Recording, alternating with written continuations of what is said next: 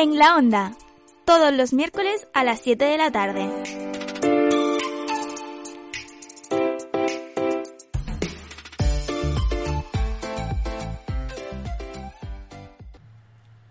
Bienvenidos un día más a En la Onda. Hoy volvemos a la normalidad con un programa pre-navideño eh, normalito donde eh, tendremos otro debate muy de actualidad y también hablaremos de... eh, también traeremos una, una sección que yo creo que no teníamos desde la, de la, de la temporada pasada, que es el personaje de la semana. Pero antes de daros tantos adelantos, vamos a recordaros que nos podéis seguir en nuestras redes sociales buscándonos por arroba la onda podcast, tanto en Twitter como en Instagram, donde vamos subiendo día a día, bueno, día a día no, pero semana a semana, contenido adicional a, a nuestro, de nuestro podcast y también adelantos, todas nuestras recomendaciones y, muchas más cosas que no os podéis perder. Eh, recordaros que nos podéis escuchar tanto en Spotify como en iBox, como en Apple Podcast y como en, y en Google Podcast y que si nos seguís o le dais me gusta o nos dais cinco estrellitas o lo compartís nos haréis inmensamente felices. Y una vez hecho el spam y haberos presentado nuestro querido programa, voy a presentaros a mis queridos colaboradores. A- Hoy vuelven a estar conmigo, aquí a mi lado, mis dos fieles escuderos. En primer lugar tenemos aquí con nosotros a Mario Orgaz. ¿Qué tal, Mario? Muy buenas, aquí estamos una semana más. Qué nervioso por tu por volver a traer tu sección desde la temporada pasada. Mucho, mucho, hace tiempo que no lo hago, a lo mejor ya, no sé, a ver si me acuerdo de cómo se hacía. Y por- Veremos, veremos. Pues ya esperemos que te salga bien. En tus manos quedará. Y por otro lado tenemos ya también a un veterano de, de, de nuestro programa, Sergio Casamayor. ¿Qué tal, Sergio? Buenas, encantado de estar aquí un día más con vosotros y vosotras. Y a nosotros de tenerte aquí, por favor. O sea, estamos encantadísimos. Y bueno, vamos a empezar con nuestro debate. Que la verdad que ya sabéis que llevamos hablando unas cuantas semanas de todo lo que está cambiando el mundo de la industria del cine en concreto. Em, a la hora de pues de los estrenos de las nuevas películas y de cómo se van a estrenar y es que hace tan solo una semana eh, Warner la gran productora Warner eh, ha anunciado que a partir del 2021 bueno del 2021 va a va a estrenar todas sus películas eh, en cines y en plataformas simultáneamente o sea podrás ver al mismo tiempo un gran estreno de de, de Warner como Wonder Woman en el cine, pero el mismo día ya lo tendrás también en tus plataformas por si prefieres disfrutarlo desde casa. No sé, eh, o sea, me gustaría preguntarles a mis queridos compañeros qué opinan de esta iniciativa, si piensan que es correcta, si nos favorecerá, si va a favorecer a los cines, si va a, a, a darle un empujón a la industria del cine o a- por el contrario la hundirá más después de cómo hemos visto cómo han funcionado otros estrenos simultáneos, como el de Mulan o, o el de Soul, que lo veremos muy pronto, eh, si de verdad creéis que merece la pena hacer esta, esta arriesgada estrategia que va a empezar a hacer Warner y que ya ha hecho y que bueno que en la que fue pionera Netflix al, estrenar pues simultáneamente eh, la película El Irlandés eh, que la estrenó en cines y en, en, la, en, su plataforma simultáneamente. Entonces, pero evidentemente mucho antes de, de esa situación pandémica o pospandémica. Eh, entonces, no sé qué opináis al respecto. Si creéis que es un acierto, es un error. Ha sido una, una iniciativa muy criticada, la verdad. Así que me gustaría saber cuál es vuestra opinión, chicos. Pues, a ver, yo creo, lo primero, eh, que en Estados Unidos la situación no está igual que aquí. Eso, eso yo creo que es importantísimo, sobre todo de cara a ver las diferencias entre cómo va a pasar en Estados Unidos y cómo va a pasar aquí en España, porque en España en principio se estrenará en cines, no se va a estrenar a la vez en la plataforma. De hecho, la situación aquí sigue habiendo ahora mismo, están los cines abiertos, hay estrenos, parece que estamos empezando a, pues, a levantar un poquillo la situación y parece que no tendremos que llegar a ese nivel, eh, porque recuerdo que algunas de las películas que, que se están mencionando para estrenar en Estados Unidos simultáneamente en plataformas y en cines son, por ejemplo, Escuadrón Suicida de James Gunn, que esa va a llegar a finales de 2021 y yo creo que en España para entonces se podrá ver perfectamente en cines. Pero bueno, Y otra es que esto como tal eh, no tiene precedentes. O sea, tú comentas el ejemplo de Netflix con el irlandés, pero no es tanto así porque lo que hacía Netflix era estrenarlo antes en cines para cumplir con la ventana mínima que exigían para poder competir en los Oscars, que es que tienes que tener, si quieres competir, mínimo X tiempo en cines antes de llevarlo a la plataforma. Y tampoco es lo que ha hecho Disney, porque Disney directamente ha estrenado en su, en su plataforma sin estrenar en cines, en el caso de Mulan. Entonces es un caso que no tiene precedentes como tal y que yo creo que es muy arriesgado. Eh, primero, para los cines es mejor que la nada, porque por lo menos van a tener las películas en vez de ir directamente a, plataformas, pero no deja de ser algo arriesgado porque como sea el principio de una cosa que se va a quedar, eh, volvemos a lo mismo que puede ser su fin. De hecho, eh, estrenarlo en plataformas, la gente evidentemente lo estrenará, la gente que tenga suscripción lo verá allí. Eh, han quitado, por cierto, el periodo de prueba gratuito de una semana que tenían para que la gente no se aproveche de eso para Wonder Woman, que la estrenan en unos días. Y yo creo que si esto se queda así, para el futuro eh, puede ser un problema para los cines, pero a día de hoy, y viendo cómo estaban las cosas, yo creo que es un paso adelante aceptable. En Estados Unidos, en España no. Sí, yo opino igual. O sea, habrá que ver cómo funciona Wonder Woman, que por ejemplo aquí en España sí que la van a estrenar en cines. O sea, aquí no va a ir directamente a las plataformas, es uno de los como has mencionado tú, Mario. Y habrá, habrá que verlo, porque al meterlo ya directamente en las plataformas, lo que también se arriesgan es al pirateo es más fácil piratearlo metido dentro de la plataforma. Claro, claro. De hecho, el, mismo día que se estrene en la plataforma ya va a haber un torrent en calidad alta y, perfectamente válido para piratear. Entonces, eso es. Van a perder mucho dinero, tanto los estudios como evidentemente los cines. A ver qué pasa. Con respecto a lo de Wonder Woman, bueno, eh, es que la plataforma que Warner, que Warner va a utilizar para, para sus películas mayoritariamente es HBO Max que todavía no ha llegado a España, pero que está previsto que para el primer trimestre de 2021 llegue a España. O sea que, que puede que en España ahora mismo no se vaya a dar este caso, pero que llegará muy poco. O sea que para, para mm, marzo, para el año que viene, para mediados del año que viene, ya estará HBO Max aquí y ya podremos disfrutar de las películas de Warner a la misma vez que se estrenan en cines. Lo cual a mí me parece un poco increíble, la verdad. O sea, me parece me parece bien y mal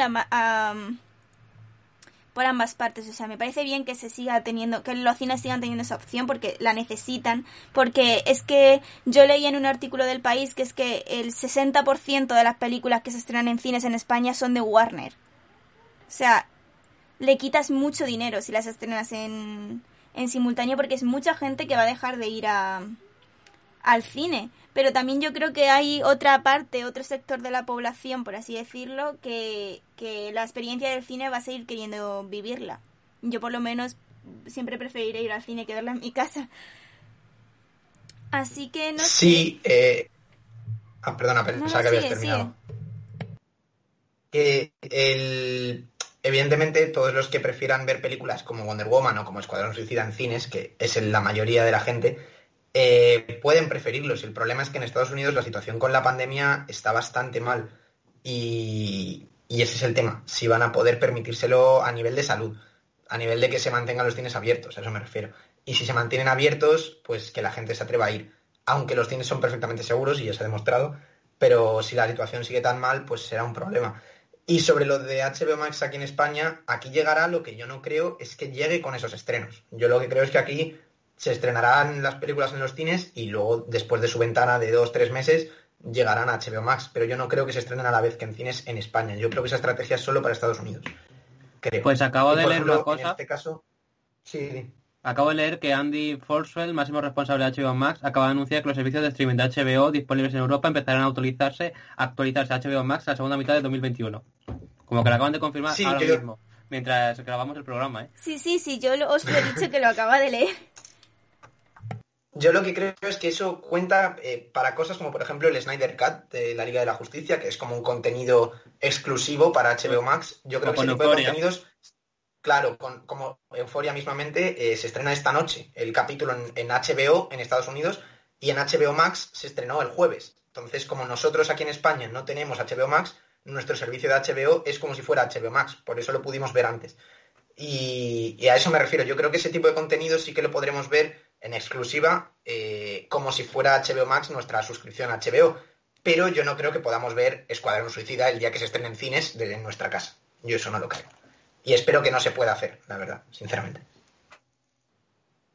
Pero sinceramente yo no creo, yo sí que creo que puede hacerse eso, porque, o sea, es que Netflix ya lo ha hecho en todo el mundo, o sea, Netflix ya estrenó Irlandés en pantalla, sí, con un día o dos de diferencia, pero es que no fue más, lo pusieron en sus plataformas. Yo veo muy factible que Warner haga eso, y porque a él al fin y al cabo mmm, le van a pagar lo mismo por la película, o incluso más, si se estrena simultáneamente en una plataforma que en un que en un cine y que los únicos que de verdad van a perder dinero aquí van a ser los cines. Todo depende de cómo funcione. O sea, todo va a depender de eso. O sea, si tiene éxito Wonder Woman, que va a ser la primera, pues seguirán adelante y, y siguen cosechando éxito tras éxito, no van a parar y se copiará Disney, se copiará, etcétera, etcétera, etcétera. Y, pero si resulta ser un fracaso, pensarlo de otra forma. Yo, de todos modos, creo que hablando de Warner, que es algo a nivel de, pues como Marvel, eh, no pueden permitirse cobrar, ingresar lo que ingresarían estrenando solo en HBO. O sea, yo creo que son películas que tienen que estar en torno a los 900 mil millones de beneficio. Y eso no lo puedes conseguir en, en estrenando en una plataforma. Entonces, eh, las películas del UCM, que están acostumbradas a batir todos los récords del mundo, si se estrenan en Disney Plus o si se estrenan en una plataforma, ganarán muchísimo dinero, pero no van a ganar ese dinero, porque al final eh, son experiencias que se ven en el cine y en tu casa pierden mucho. Y si no, ya estáis viendo lo que ha pasado con Mulan, que la gente lógicamente espera que esté gratis. Entonces yo creo que ese tipo de películas, sobre todo, y una, una, empresa como Warner, necesita muchísimo a los cines y necesita exhibir en cines. Y estamos hablando de películas como Escuadrón Suicida, Batman, eh, Dune, Dune, Matrix, que son, claro, que son películas que ganan muchísimo en una sala de cine. No es algo minimalista que puedes ver en el salón de tu casa. Tienes que vivir la experiencia del cine. Y Godzilla contra Y además son, claro, y son todos proyectos que han costado muchísimo dinero y que esperan recaudar muchísimo dinero. Y yo no, yo creo que lo hacen, evidentemente, porque es una emergencia en Estados Unidos, pero yo creo que aquí en España y en el resto de Europa, donde puedan hacerlo, no van a renunciar a estrenar en cines. Pero es que ya se la pegaron con Tenet. O sea, estrenaron Tenet. Bueno, no sé si Tenet es de Warner o no, la verdad, pero ya han visto el, el Sí, ejemplo sí, sí. de Tenet. O sea, Tenet se estrenó en cines justo después de que todo pasara, de que, de que ya los cines se volvían a hacer, de que volviéramos a esta nueva normalidad y se la pegó. O sea, se la pegó con que no consiguió recuperar ni mucho menos lo que se invertía en hacer Bueno. esa película.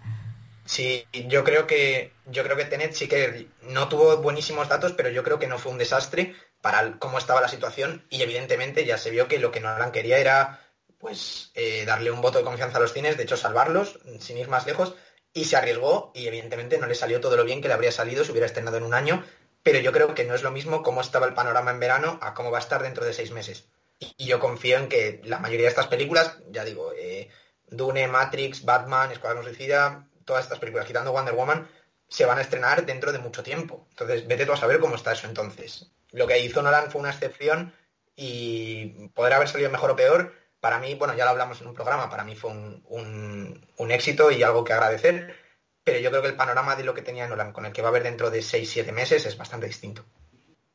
Bueno, pero a lo que yo quiero ir es al hecho de que mm, de que van a seguir estrenando, o sea, el hecho de que lo vayan a estrenar simultáneo no significa que no lo vayan a seguir estrenando en en cines, así que ese dinero de cines lo van a tener aunque sea menor porque será solo la gente que quiera vivir la experiencia en el cine, pero evidentemente habrá gente que quiera pagar por la experiencia de ver Wonder Woman en el cine, de ver Matrix en el cine o de ver películas así en el cine, o sea, porque son películas que se merecen ser vistas en un cine.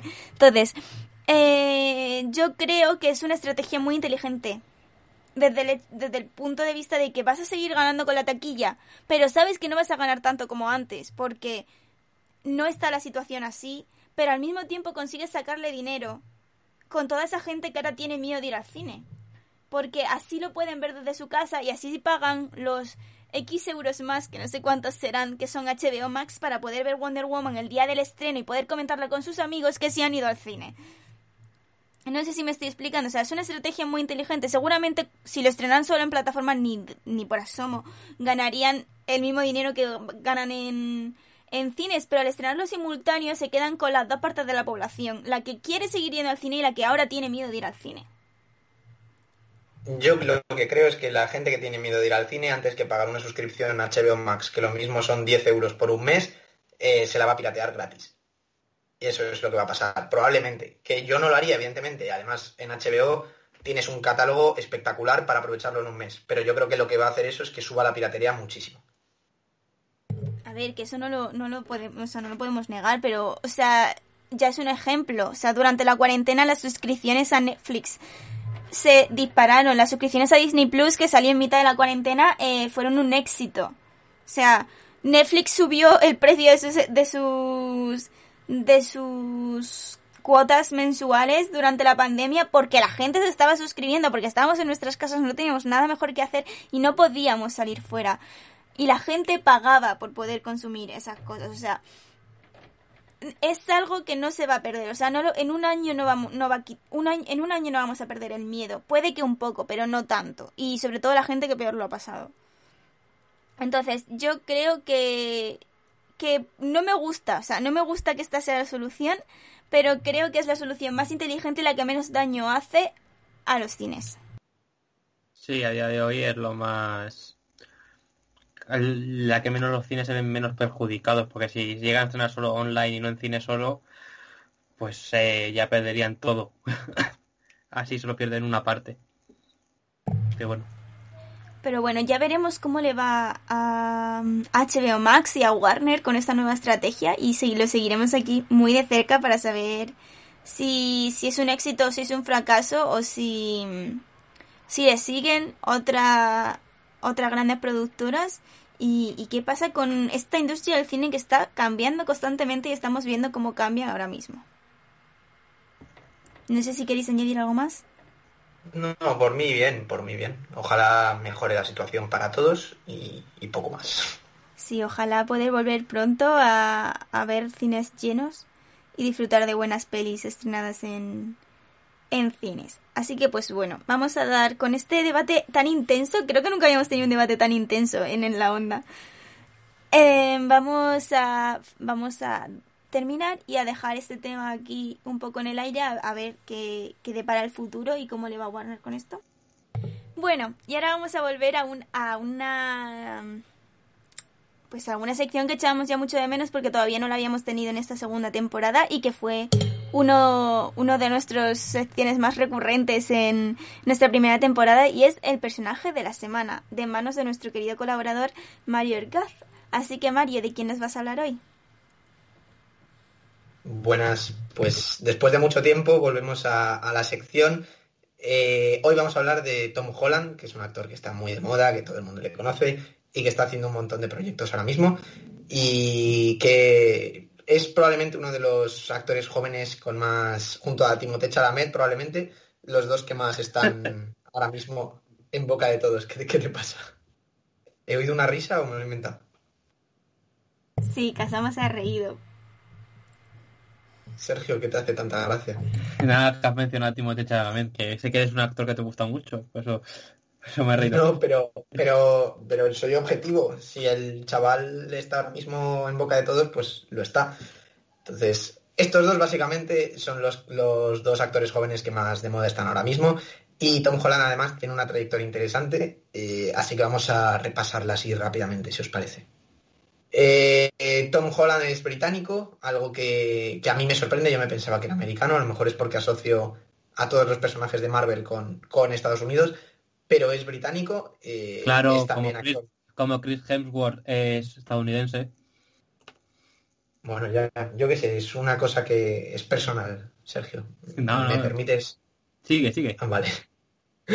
Eh, y bueno, ha hecho, empezó, pues, eh, tuvo un debut que fue clave en 2012 con Lo Imposible, que es una película de Bayona, española, española por, evidentemente por, por Bayona, porque el resto de los intérpretes son todos no españoles. Eh, tiene un reparto brutal. Principalmente eh, Naomi Watts y Ewan McGregor, que están los dos geniales.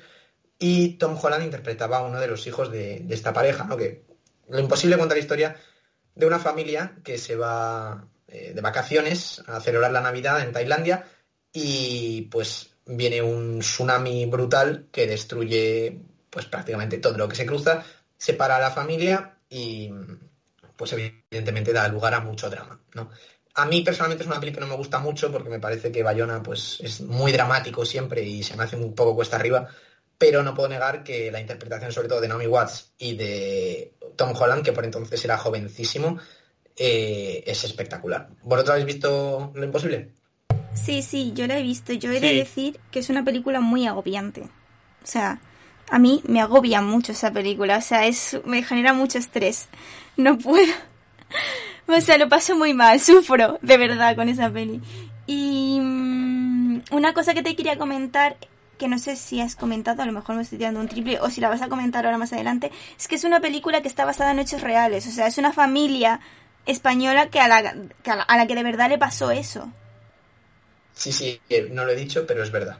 Puedes comentarlo con más detalle si quieres. No, o sea, no, no, es más detalle, o sea, que es una historia real de la que Bayona decidió coger la historia y hacerla ficción, pero que sucedió de verdad y de hecho cuando salió la peli hubo muchas entrevistas con, con la familia de verdad contando cómo, cómo vivieron ellos ese momento.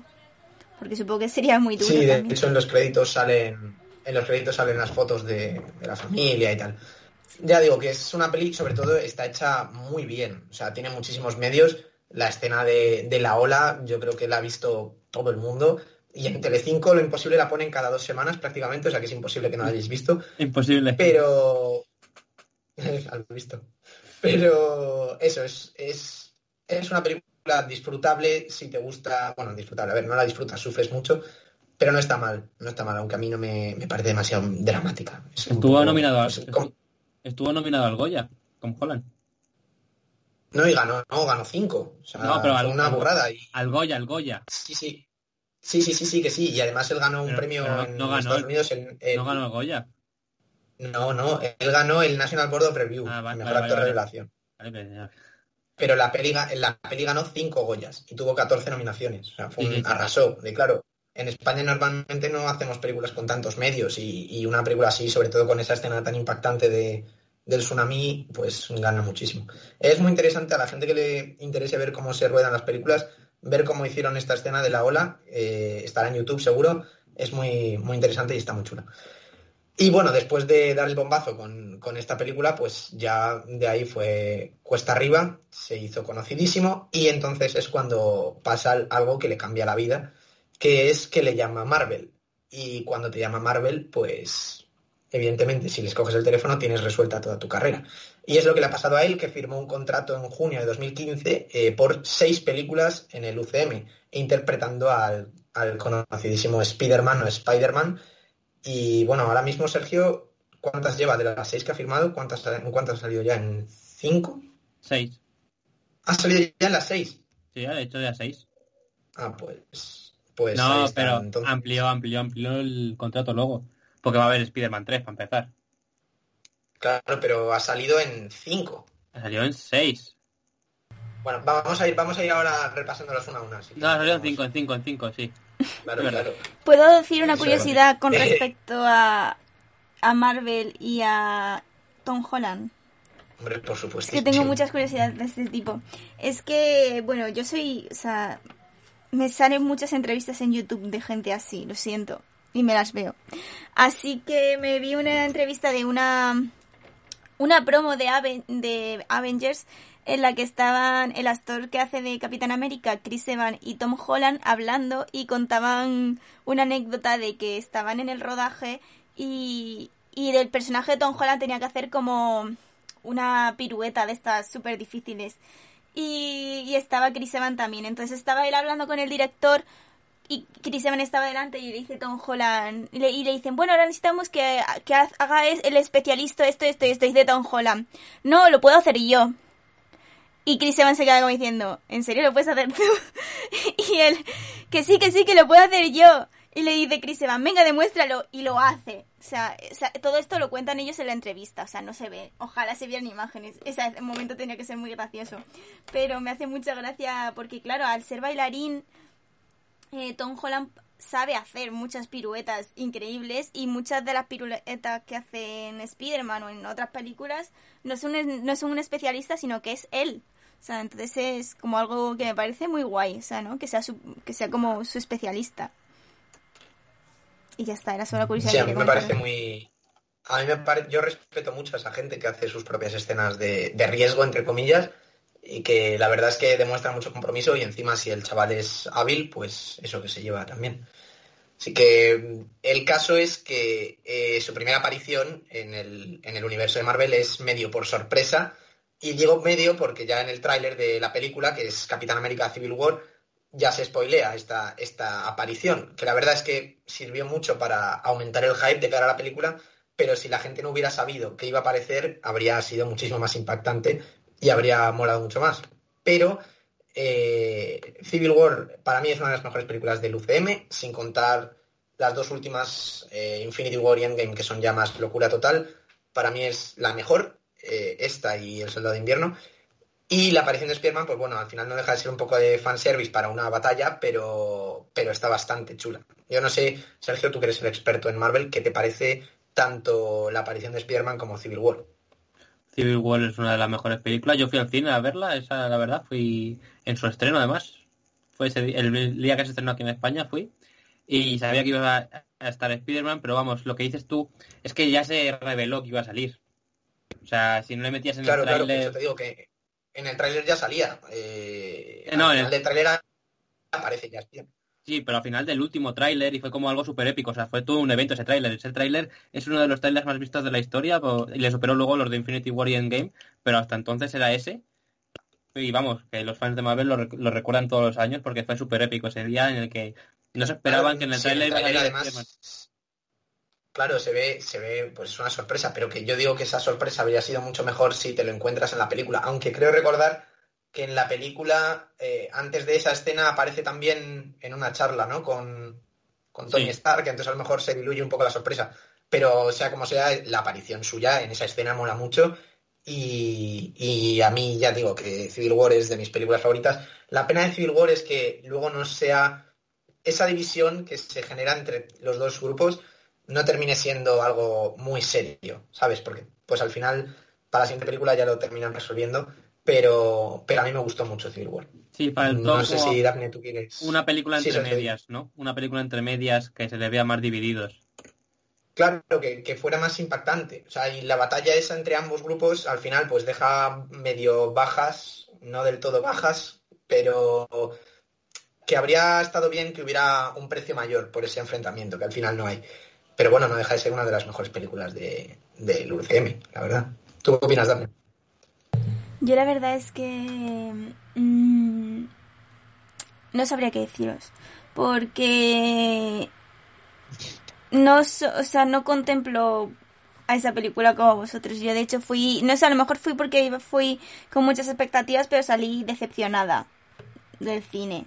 Así que pues no, no me parece que sea tan buena, aunque seguramente lo sea, pero a lo mejor fue que yo fui con muchas expectativas. Eh, pero pero no me parece la mejor del UCM ni, ni de las mejores. Bueno, de las mejores sí, porque al fin y al cabo es de la época de oro de del UCM, así que pues no sé, esa es mi opinión, pero no podría argumentárosla porque hace mucho que no la veo y y a lo mejor fue porque en su momento la vi con demasiado hype. Puede ser. Bueno, pues nada. Eh, después de su introducción eh, sorprendente y convenciendo a todo el mundo, la verdad, porque al final siempre que aparece un nuevo Spider-Man es, pues hay mucho debate porque si está a la altura, si el traje está chulo, si es fiel a los cómics, pues todas esas cosas. Eh, este Spider-Man no es precisamente fiel a los cómics, pero ya esto lo hablamos en el especial que hicimos hace muchísimo, en el que hablamos de las adaptaciones de los superhéroes, entonces tampoco vamos a entrar mucho más en detalle. Eh, después de aparecer en, Civil War, apareció en su propia película, que todos los héroes de Marvel tienen sus propias películas, y es Spider-Man Homecoming, dirigida por John Watts, de 2017. Y aquí pues se introduce todo su universo, personajes, eh, actores míticos como Michael Keaton aparecen, Robert Downey Jr., que tiene mucha importancia en el UCM, Marisa Tomei, o la propia Zendaya, que también aparecería en la segunda. Y aquí se introduce ya al personaje, pues se cuenta un poquito de su historia, se le ve con un, con un villano propio y poco a poco pues acostumbra a su papeleta de, pues, de chaval de instituto, porque al final es un Spider-Man muy joven y también lo compagina con su faceta de superhéroe. Eh, Sergio, ¿qué opinas de, de esta? A mí en esta película mm, no es de las mejores del universo, es bastante disfrutable, hay momentos muy divertidos que yo recuerdo, por ejemplo, cuando el traje le hizo lo de la matanza instantánea y esas cosas, esas cositas. Y pero hay una escena que a mí cuando la vi por primera vez me dejó cao y es el momento en el que eh, Tom Holland, eh, bueno, Peter Parker, va a la fiesta de, de Zendaya y, y abren la puerta. Ya, ahí lo dejo. Y la escena luego en el coche, cuando van al baile, Zendaya y Tom Holland. No, es, que estás confundiéndolo, no es Zendaya. No, Zendaya, no, es... Ah, perdón, Laura Harrier. Laura Harrier. Es Laura Harrier. Claro, claro, claro. Perdón, perdón, perdón. Laura Zendaya dice como media frase en toda esa película, ¿no? Sí, dice, que se, llama, dice que se llama MJ y después la pone como la segunda protagonista y es como, ¿what? Claro, claro. Pero sí, sí, eso, ese momento que comentas es un giro chulo. Está bien. Y bueno, después de, de esta de Spider-Man, pues llegó el grandísimo evento de Marvel, probablemente, creo que lo superó, no, juraría, no sé si en Game lo superó, creo que sí, pero pues uno de los mayores eventos cinematográficos de la historia del cine, la verdad, las cosas como son, que es eh, Vengadores Infinity War, que es en teoría eh, la parte penúltima de la saga del infinito, donde pues se empezaba ya a liar pardísima en lo que es el universo de Marvel y que tiene uno de los finales más locos de que yo recuerdo en el UCM, yo creo que es el mejor final, eh, que supongo que ya lo ha visto todo el mundo, entonces no habría problema que lo spoileáramos, pero si te parece, eh, vamos a hablar de la peli y vamos a hablar de lo que hace Tom Holland en esta peli. Eh, tampoco es que tenga mucho protagonismo, pero bueno, es que son 300 personajes, lo normal es lo que pasa, ¿no? Que se dividen y, aunque ninguno llega a brillar especialmente, es una película que a mí me gusta y su final me parece de momento el mejor final del UCM de lejos, vamos. Hombre, claro, se queda la puerta ahí abierta. Sí, sí el, problema el problema es lo de después, cómo resuelven eso, pero... Hombre, tienen que resolverlo, está claro. claro, claro, claro, claro, no, no, pero, pero, pero está muy bien. A mí Infinity War, joder, a mí me dejó me dejó en shock. Cuando, cuando vi ciertas escenas me dije, joder, ¿en serio, ¿en serio van a hacer esto? Pero bueno, luego pues hicieron lo que tenían que hacer, que se, se entiende, se entiende. ¿Qué os parece a vosotros? Bueno, Sergio, yo sé que a ti Infinity War te volvió loco. Eh, si quieres contar un poco qué tal. Sí, Tom Holland está bien en la película, se convierte en vengador, tiene escenas graciosas, eh, sirve de alivio cómico junto con Mantis en algunos momentos y, y la verdad es que está bien metido su personaje. La historia tiene uno de los mayores memes de la película. ¿A que sí, Mario? Sí, cierto. O sea, hablemos de, vuestro momento favorito de Tom Holland en esa peli, porque el mío es cuando está con Doctor Strange y le pregunta y le dice, hola, yo soy Peter Parker, ¿cómo se llama? Y le dice, yo soy Doctor Strange. Y le dice, ah, bueno, nuestro nombre de superhéroe, pues entonces soy Spider-Man. O sea... Esa escena sale en el tráiler y me río siempre que la veo. Es buenísima esa escena. Sí, es, es divertida, es divertida. Está bien. Pero vamos, yo, yo insisto que por mucho que Tom Holland aquí sea el alivio cómico, eh, joder, es una película muy dramática, ¿eh? O sea, es de las más... Vamos, es que ya desde... yo me acuerdo, a los cinco minutos ya hay algo que sorprende y, es bastante triste la película esta para ser, dentro de lo que es, eh, es de las menos cómicas, yo creo. Bueno, tienes a, tienes a Spider-Man, tienes a los Guardianes y todo. Y lo bueno de esta película es que tienes tantos personajes, pero todos están bien representados, ninguno pierde su esencia. Es lo que sí, es algo muy difícil y darle, un, aunque sea un momentito de gloria a cada uno, es algo tan difícil cuando tienes a tantos. Y eso es lo que faltó en Endgame. En Endgame sí que le faltó un momentito más de gloria a algunos ahora, El tema de Endgame es que a mí me parece eh, que, bueno, eh, bueno, es que hay muchísimo que decir. A mí me parece muy bien la primera media hora de Endgame, en la que ves el impacto que ha tenido en todos, que es como muy anticlimática, no es lo que te esperas en una película de este pues tan evento como es. Eh, y luego lo que pasa es que pasa todo muy rápido. Hay un hay una hora y media en la que es pues es fanservice puro, recorriendo buenos momentos de, de todo el UCM, y el final que llega como muy de repente. Y cuando te das cuenta, pues ya ha terminado. El tema es que por ciertos motivos hay muchos personajes que no tienen mucho tiempo en Endgame y la película al final se termina centrando en los Vengadores originales y evidentemente Tom Holland no es uno de ellos. Pero aún así, lo poquito que sale, pues bueno, tiene un momento dramático, eh, no por él, sino por otro personaje, pero bueno, también es verdad que no tiene mucho tiempo para, lucirse. No, además, como estos, todos esos personajes que no se lucieron en Endgame, luego tienen, van a tener más. O sea, por ejemplo, después de Endgame vino Spider-Man lejos de casa. Entonces, pues está bien tomada la decisión de que no tuvieran tanto protagonismo, pero yo sí que esa escena, esa escena final me faltó un toque más para algunos personajes, pero vamos, de todas formas tampoco había mucho más tiempo. Tres horas Y también es verdad que también es verdad que es, esta película es el final de la saga del infinito y es un homenaje a los actores y a los personajes que llevan ahí desde el principio. Y yo creo que está bien que les dejen su, su rato para ser el centro de todo, porque al fin y al cabo es lo que tú dices, los que no aparecen tanto aquí son los que van a ser el futuro del UCM.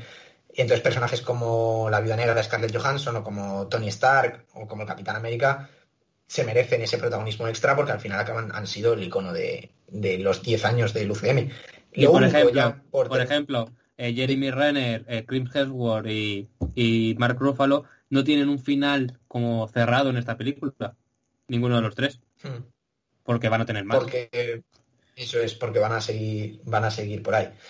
Y lo único que a mí me, bueno, a mí me gusta mucho más Infinity War que Endgame, pero, pero a mí algo que me, no me termina de convencer es el Thanos de Endgame, que es como el Thanos de Infinity War es un espectáculo, es un villano genial y el final de Infinity War, el plano, no ya lo que pasa al final, sino el plano final con Thanos, me parece una burrada.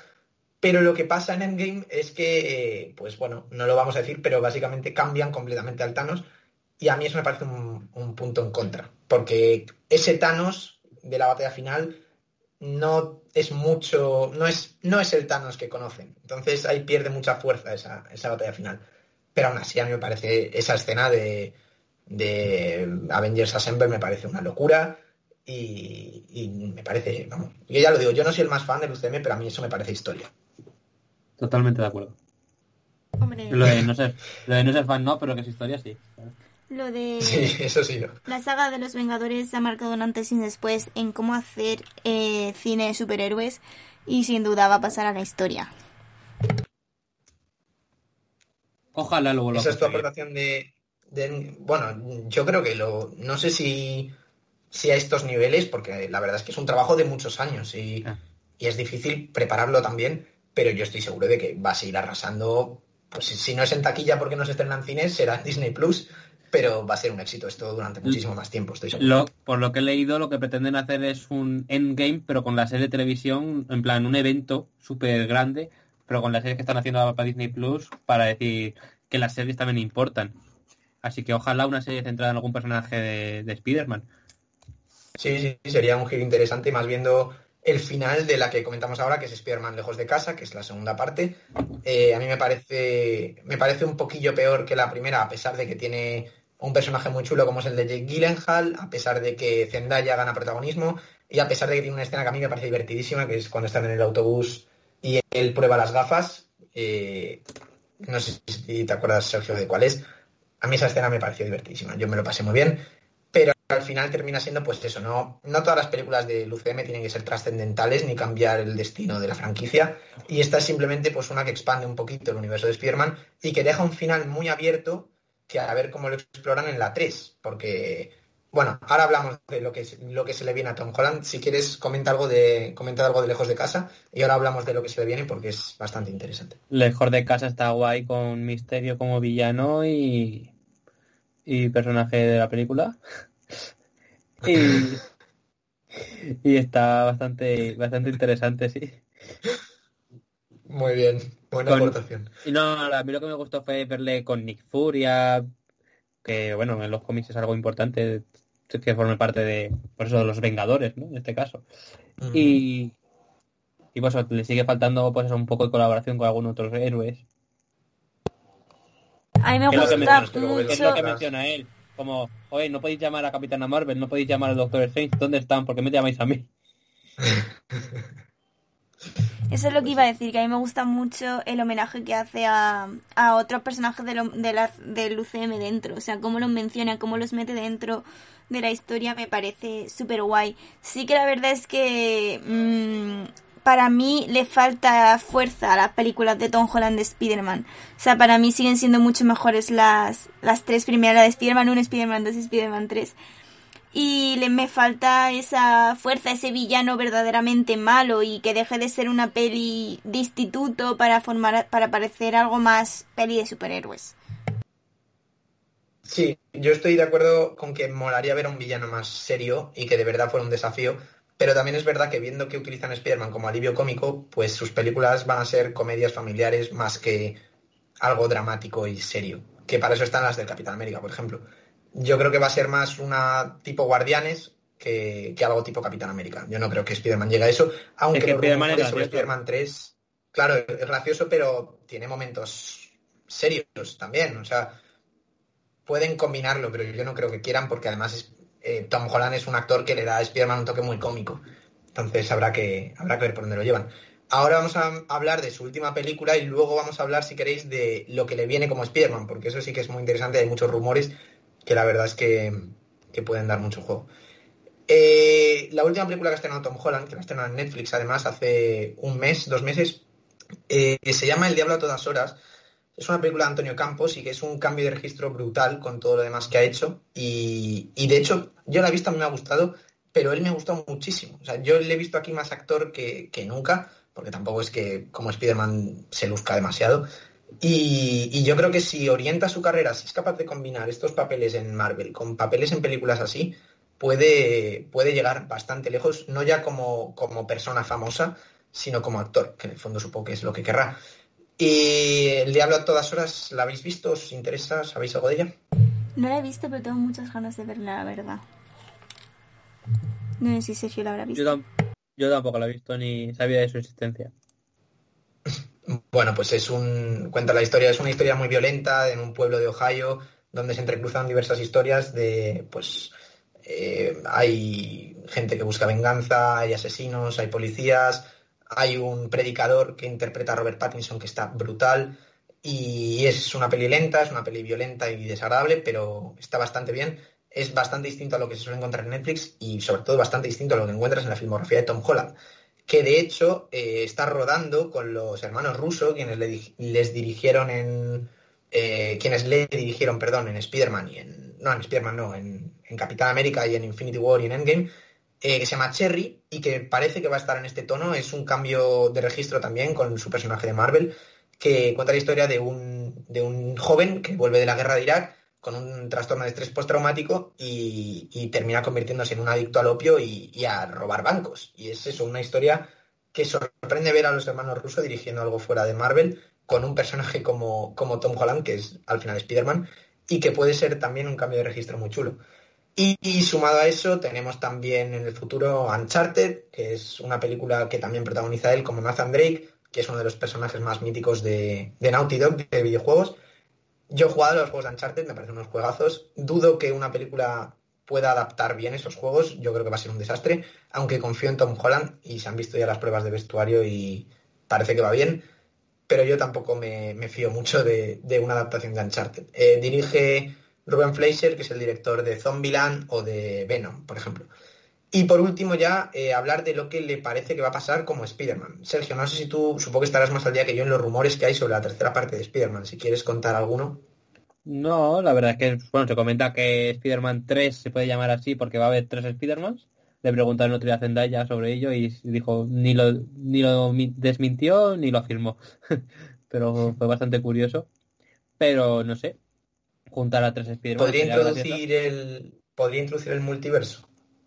El multiverso, eh, ojalá. Ya dieron algunas pistas en el firma lejos de casa, pero yo creo que el multiverso va a ser antes con la peli de Doctor Strange o con WandaVision. Eh, bueno, sí, porque claro, al, ir en orden todo, se supone que van a ir revelando cosillas poco a poco que aún no sabemos, pero según vayan estrenándose estas, estas series, pues... pues a mí lo que me causa curiosidad es la conexión del Spider-Man este con el, el universo este de las películas de Venom eh, lo he visto eso y, me, y tengo mucha curiosidad. ¿Qué ha pasado? ¿El qué? es que estaba viendo que os interrumpía o no podía hablar. Que... Mm, que yo tengo, o sea, he visto en la filmografía de Tom Holland lo de Venom, que va a salir en una próxima película de Venom y me parece súper guay. O sea, que vayan a volver a juntar a Spider-Man con Venom, me parece una idea muy guay. No, eso, Eso no está confirmado, eso son rumores también. Ya, bueno. Pero No, ojalá pero lo yo, me yo no me refería a eso. Me refería a, a lo de Morbius. Que en el tráiler de la película Morbius, que también es del mismo universo, eh, sale el buitre. Entonces ya como que está todo conectado. Y no sé cómo a dónde llevará eso. Ya, bueno, Habrá pero que yo quería llegar a ¿no? ese punto. Hay mucha, mucha conexión entre todo, al final habrá que ver qué pasa. Pero a mí me parecería, vamos, a mí me encanta, me encantaría que, que se cruzaran los universos de los Spider-Man, me encantaría volver a ver a Andrew Garfield y a, y a Tobey Maguire sobre todo. Y bueno, claro, si vuelve Andrew Garfield podría volver Gwen Stacy de Emma Stone, también estaría bien. Mm, Y Dudo sería muy divertido. E- Ella dudó que vuelva. Yo también lo dudo, pero soñar es gratis. Así que hasta que se confirme lo contrario, podemos soñar cada Si, uno fue- con lo si que fuera, si fuera otra actriz, a lo mejor para un cameo. Ya, bueno, sí, sí es, y además ahora que está embarazada está empezando a rechazar papeles, así que no sé, no sé, pero bueno, para un cameo tampoco creo que requiera mucho tiempo.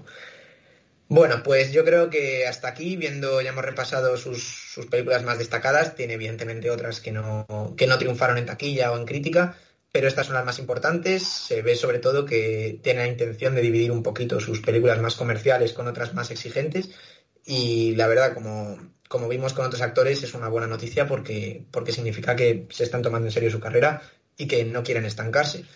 Así que, si os parece, terminamos aquí con mi sección. Hombre, yo creo que habrá que hablar también de Mario García. Que tú le conoces bien, ¿De qué, Mario. perdón? De Mario García. Ah, bueno, claro. el actor de doblaje de Tom Holland, pero es que es el actor de doblaje desde siempre. O sea, le dobló en el- Lo Imposible, le dobla como Spider-Man, le dobla en las películas animadas como Onward y Espías con disfraz, le dobla siempre. Y Entonces en- yo creo que ¿y ya el tiene... videojuego de Spider-Man le dobló también? Sí. Y eso que no era Tom Holland. Eso, eso te iba a decir, que ya dobla a Spider-Man directamente. Sí, ya se ha convertido con la voz de Spider-Man y la voz de Tom Holland. Y por eso me parece ya curioso que un actor que ya desde lo imposible, o sea, desde sus primeros papeles, ya se haya quedado con la misma voz para siempre, prácticamente. Espero que ya se quede para siempre con la misma. Sí, yo también. No me gusta nada que cambien actores de doblaje.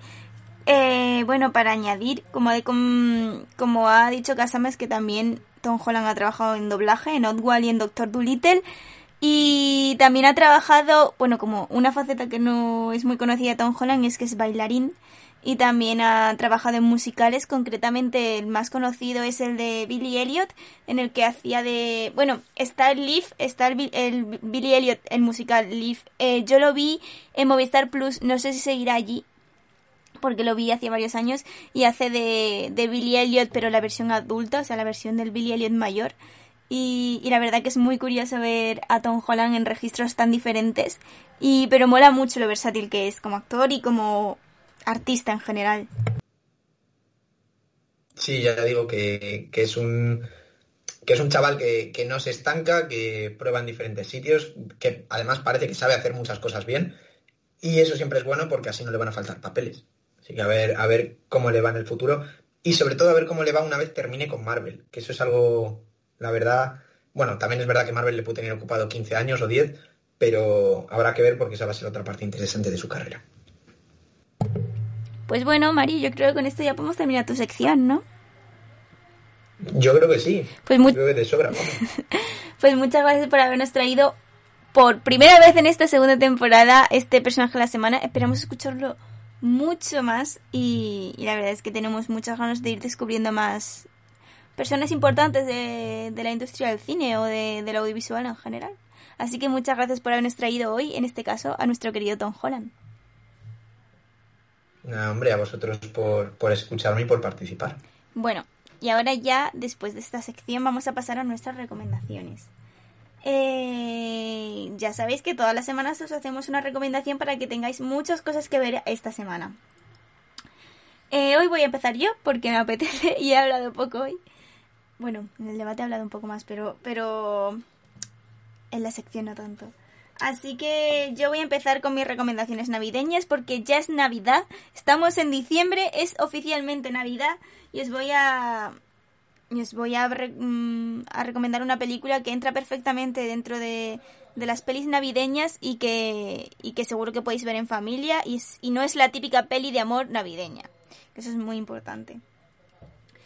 Eh, seguramente muchos los conoceréis porque no es tan antigua, o sea, es de hace un par de años. Se llama El Cascanueces y los Siete Reinos, es de Disney y cuenta la historia de una niña que tras morir su madre, su, su padre les entrega unos regalos de Navidad que su madre había preparado para ellos antes de morir. Y entonces descubre una cajita que necesita una llave y para encontrar esa llave se tiene que, inver se tiene que sumergir en un mundo mágico que su madre había creado. Y, la verdad que está muy guay. Eh, los, el vestuario, la animación está es muy curiosa y es muy visual y, está muy guay de ver. Y, y, bueno, a mí me ha gustado bastante. Está en Disney Plus para todos aquellos que lo queráis disfrutar y ver una peli de, de Navidad para preparar el cuerpo para las fiestas. No sé, chicos, si vosotros la habéis visto. No, yo no tenía ni idea. Yo es que en estas pelis estoy muy perdido, la verdad. Yo no, yo lo único que tenía de constancia de esta película era que era bastante mala, pero si tú dices que es buena... Pero bueno, a ver, es normalita. No, no, no, no. Que, no. me digas eso, Mario, es que no, es como algo popular de que fue terrible. O sea, no, no... No, o sea, no, es el peliculón de tu vida. Pero es posible. No es, el no es el peliculón de tu vida, o sea, está entretenida, está visible, o sea, no, no es, es normalita. O sea, es una peli de Navidad, no le puedes pedir más a una peli de Navidad. digo, a lo mejor lo que dijeron que había sido una mala adaptación o algo, no es que no sé exactamente, pero tengo en la mente cuando pienso en esa película pienso, uh, que dije, leí que era mala, pero no, la he visto, así que no puedo juzgarla. Bueno, pues ya la verás y la juzgarás. Confía, confía en Daphne y dale una oportunidad, hombre. Bueno. Se la daré, se la daré. ¿Y quién quiere continuar ahora? A ver. Venga, continúo yo. Muy bien. Porque os voy a traer la probablemente mejor serie española de este 2020. Es una serie de 10 capítulos que han emitido en la 1 estos, estas semanas. Y se trata de la serie Hit. No sé si alguno de los dos la ha podido ver. Madre mía. Yo no la he terminado, pero me he visto bastantes capítulos. Pero Sergio, ¿cómo puedes decir en el año en el que se han estrenado Patria y Antidisturbios que Hit es la mejor serie del año? Es que es la mejor serie. Para mí, eh, personalmente, lo es. O sea, es una serie eh, con valores que te ayuda, que te deja pensando cada capítulo, con personajes muy interesantes, con actores desconocidos que lo hacen bastante bien, con... Y a mí todos los capítulos me han encantado, casi todos los capítulos les he terminado poniendo un 10, porque son bastante buenos. Y la verdad es que me ha gustado bastante. Eh, la serie trata de un profesor, Hugo Ibarra Toledo, HIT, abreviado, interpretado por Daniel Grau, que no sé si le conocéis, de Luna el Misterio de Calenda, Perdida, o también salían Promesas de Arena, y otras series, y películas y demás.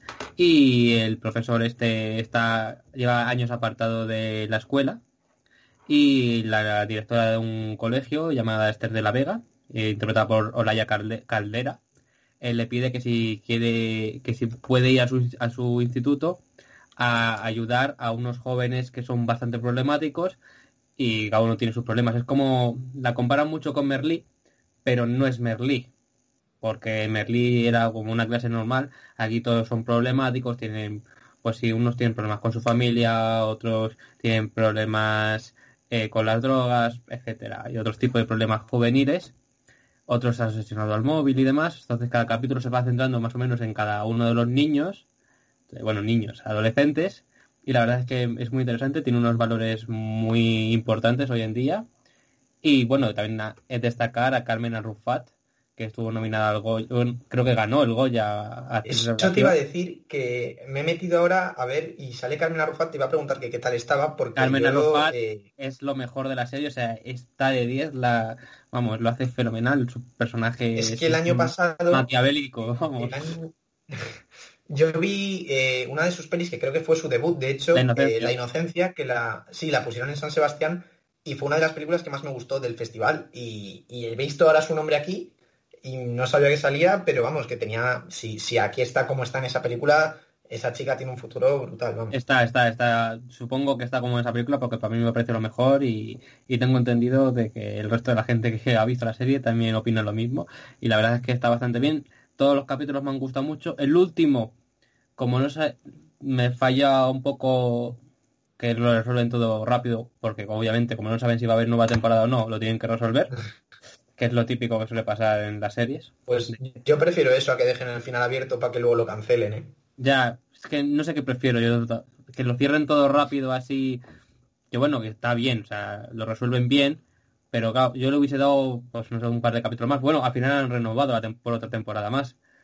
Así que habrá que verla también la segunda temporada y la verdad es que está bastante interesante y son todos actores jóvenes, algunos actúan bien, mejor, otros peor, pero vamos, mejor que Élite, segurísimo. Probablemente, sí, es que hombre, Élite, el, listón no está muy alto con Élite. Gran conclusión, Casama.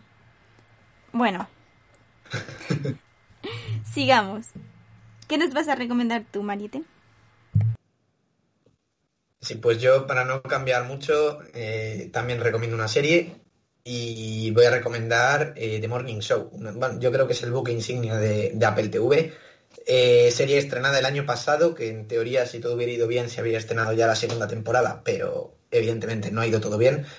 Y pues es una, es una serie bastante polémica porque trata un tema un poco peliagudo, que es el del Me Too, el, el movimiento este que ha habido últimamente en la industria, sobre todo del cine, por, eh, a raíz del caso de Harvey Weinstein, donde se descubrió pues, todos los abusos y el acoso que, al que había sometido a las actrices. Y esto viene a plantear lo mismo, como justo después de, que aparezca el caso de Weinstein, se destapa que un, miembro importante de un programa matinal de Estados Unidos eh, se ha visto envuelto en estos casos de acoso. Entonces lo que se ve en la serie es como el personaje Jennifer Aniston, que, que se llama Alex Levy, es su compañera en el programa, cómo ella lo lleva, cómo lo lleva la cadena, eh, cómo lo lleva la gente que trabaja dentro de la, del programa, cómo esas acusaciones hay gente que las calla, hay gente que les intenta dar eh, pues más, más espacio para verse. Y sobre todo pues eso es eh, las cloacas del periodismo, por verlo de alguna forma, y lo falso que es todo por fuera cuando en realidad está todo muy podrido. destaca, ya digo, Jennifer Aniston como Alex Levy, también está Reese Witherspoon como Bradley Jackson, que de hecho Reese Witherspoon Sale también en Little Fires Everywhere y en Big Little Lies. Y junto con estas son tres series que han sido muy premiadas este año, pero ella no la han, no la han premiado por nada, injustamente. A Jennifer Aniston sí que la han premiado por, su papel aquí. Y, también aquí a Billy, Crudup eh, le han premiado en los Emmy a Mejor Actor de Reparto. También está muy bien. Y sale también eh, Carrell, eh, Steve Carrell, haciendo de Mitch Kessler, el presentador que se ve involucrado en estos casos de acoso. Y bueno, es eso, eh, sobre el Me Too, sobre su polémica, los escándalos, la corrupción en la televisión y también una cosa importante que es eh, no solo las víctimas de estos casos, que son evidentemente eh, quienes salen perdiendo, sino también aquellas víctimas que intentan aceptar, entre comillas, ese soborno que les ofrecen por guardar silencio. Te demuestran que esa gente no son unos desalmados que se aprovechan de su situación para ascender, sino que por mucho que se callan, están rotos por dentro y cómo les afecta eso. Y creo que es una serie que consigue muy bien transmitir esos grises que en el fondo es lo que son las personas, no son todo blancos y negros, y que al final ese tipo de personas son, han sido muy partícipes en, el movimiento Michu. Ha habido un montón de actrices que han admitido que cedieron a esos escándalos, a esos, a esos acosos de, de Weinstein, y al final representar a esa parte de, de, esas mujeres también es importante. Y creo que The Morning Show lo hace muy bien. Además, Jennifer Aniston y Reese Witherspoon tienen mucha química y el final de temporada mola mucho. Así que si tenéis Apple Plus, mm, Apple TV, perdón, pues a ver. Pues mm, muy interesante la verdad. Yo una cosa. No, quería preguntaros una cosa porque cuando antes yo ya tengo en pendientes la serie y vi que salían Néstor Carbonell y Janina Cabanca. ¿Qué tal están? Ah, cierto, cierto. Néstor Carbonell eh, me gusta mucho. Evidentemente, supongo que te refieres a él por perdidos. Eh, está muy bien, está muy bien. No es protagonista, pero tiene sus minutos y está muy bien. Y es un personaje chulo. Y a mí la verdad es que ese chico me cae muy bien. O sea, yo le veo y, me parece un tío, un buen chaval. A mí me gusta. ¿Y quién me has dicho más? Janina Gabankar. Pues eso no tengo ni idea de quién es. Eh, he estado investigando y el nombre se llama Alison. Alison Namasi. No sé si saldrá mucho. Uh.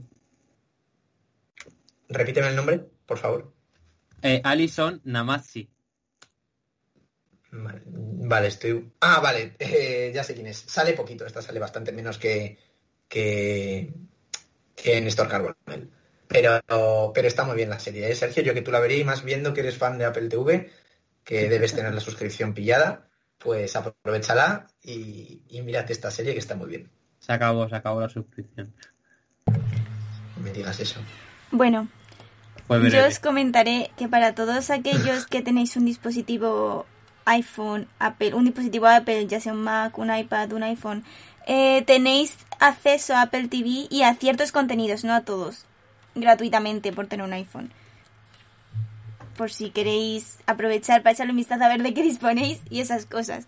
Yo lo descubrí hace poco y la verdad que pues está muy bien que solo por tener un iPhone puedas acceder a ciertos contenidos de Apple TV.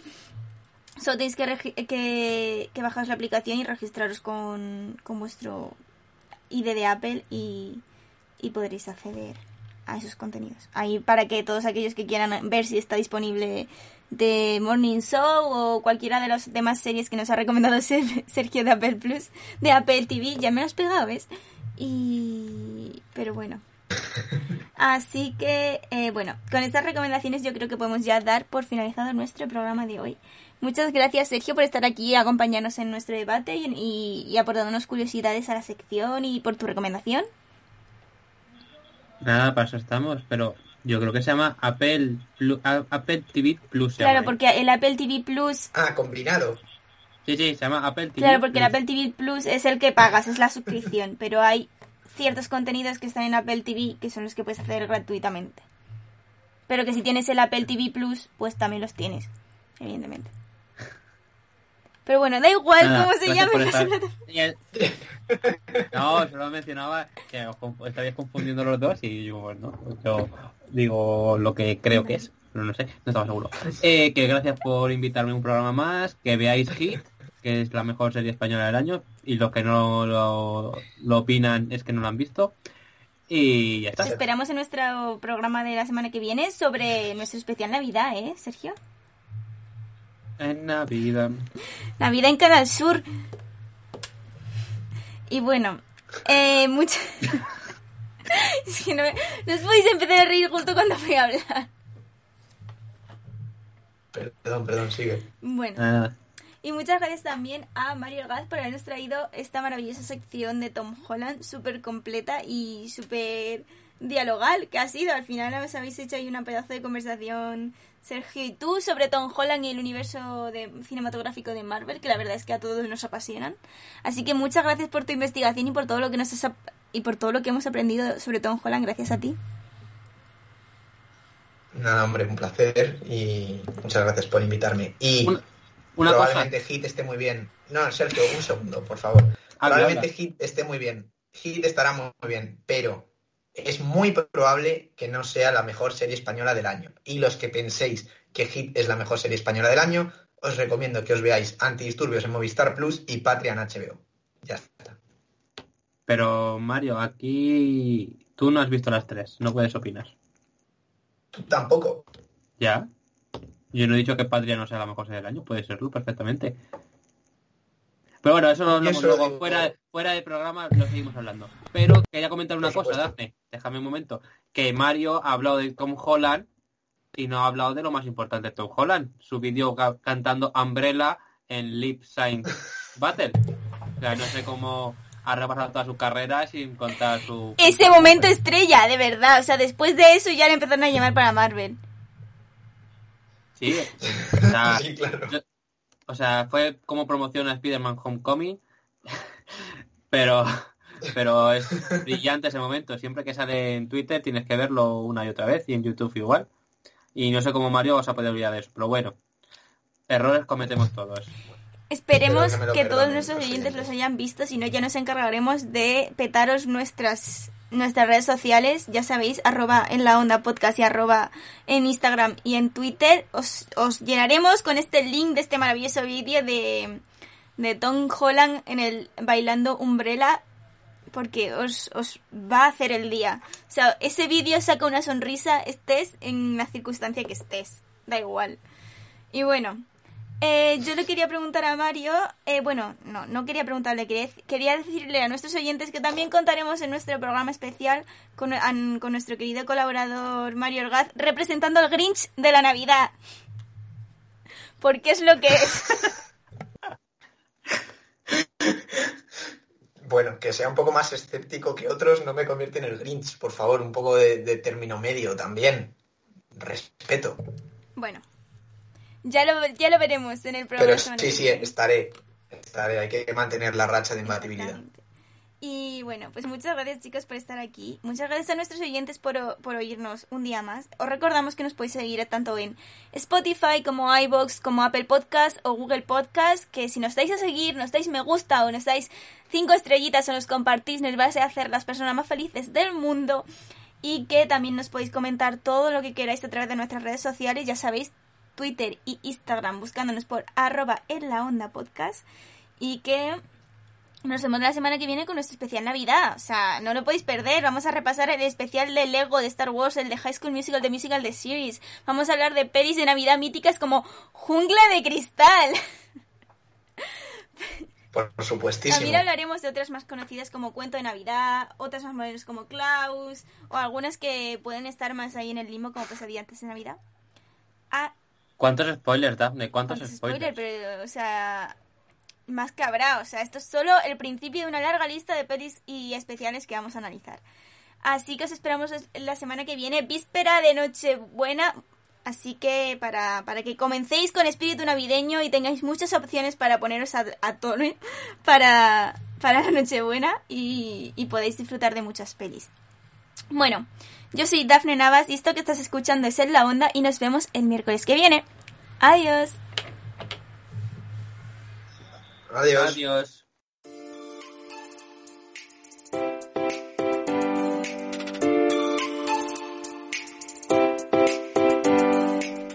En la onda, todos los miércoles a las 7 de la tarde.